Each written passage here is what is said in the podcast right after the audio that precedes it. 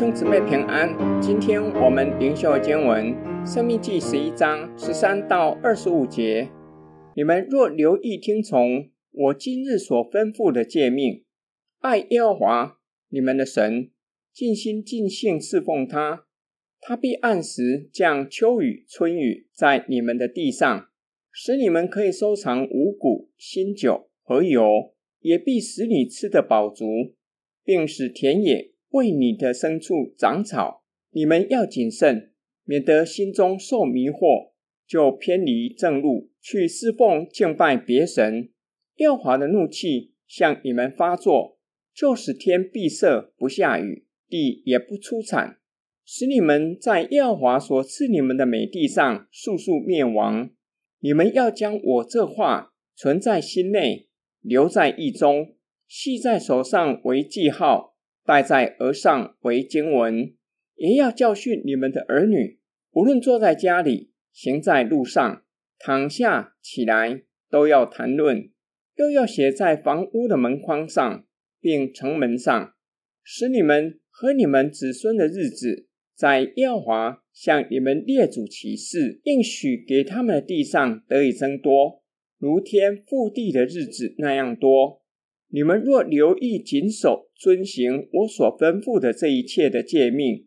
爱耶和华你们的神，行他的道，专靠他，他必从你们面前赶出这一切国民，就是比你们更大更强的国民，你们也要得他们的地。凡你们脚掌所踏之地，都必归你们。从旷野和黎巴嫩，并幼发拉底大河。直到西海，都要做你们的境界，必无一人能在你们面前站立得住。耶和华你们的神必照他所说的，使惧怕惊恐临到你们所踏之地的居民。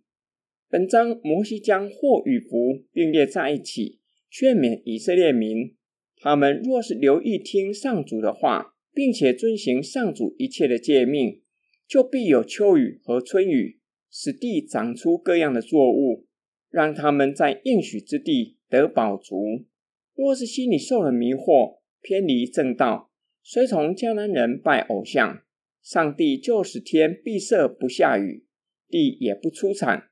使百姓在美地上速速灭亡。摩西讲述祸与福之后，重述第六章已经说过的小骂。吩咐百姓要将摩西所说的这些话存记在心里，也要教导儿女在每日生活中时常与人分享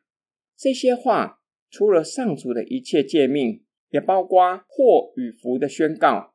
这些话有一个目的，就是要让百姓长久居住在应许之地，如天覆地的日子那样多，形容日子长久。就像从起初创造直到如今那样的长久。摩西强调，百姓若是确实的遵行、爱上主、行他的道、专一信靠他，上主必会将迦南地一切的国民赶出去，让百姓得地为业。百姓必因上主的缘故，无一人能站在他们面前。上主必会照他所说的。让迦南人因上主的能力感到无比的恐惧。今天经文的默想跟祷告：当以色列人进入应许之地，得地为业，看似上帝在以色列人身上的工作已经完成，以色列人终于可以舒舒服服的享受如同伊甸园般的生活。然而事实却不是如此，他们还要不断的征战，与迦南人征战。将迦南人全数赶出迦南地，才能够真正得地为业。每天同时面对属灵征战，若是心里受迷惑，不将迦南人全数赶出去，迦南人必做他们的网罗，以色列人就会步上迦南人的后尘，被赶出迦南地。这样的叙事对我们有怎样的提醒？当我们受洗成为基督徒，就好像以色列人进入迦南地，这不是说神在我们身上的工作已经完成，可以坐着等基督接我们回天家。当我们受洗成为基督徒，享受了诸般的恩典，千万不要以为这些都是理所当然的。摩西告诉百姓，他们在应许之地的生活充满严峻的考验，在他们面前有两条道路，一条是蒙福之路，若是听从且遵行上主一切的诫命，就可以在应许之地长久居住；另一条是咒诅之路，百姓若是受了迷惑，随从迦南人去拜偶像，必在那美地速速灭亡。希伯来书的作者表明，约书亚带领以色列人进到应许之地，并没有让以色列人得享安息，因此另有一安息为神的子民预备。希伯来书的作者也劝勉阅读希伯来书的人，要竭力的进入那安息，免得学习那些不信从神的人跌倒了。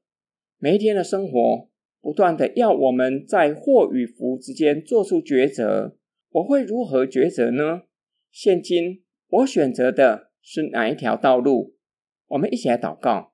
亲爱的天父上帝，今天灵修的经文让我们看见每日的生活有两条不同的道路，一条是蒙福之路，另一条是咒诅之路。求主帮助我们，赐力量给我们，不仅愿意走上蒙福之路，更是在你的同在中刚强壮胆。走在蒙福的道路之中，直到见主面。我们奉主耶稣基督的圣名祷告，阿门。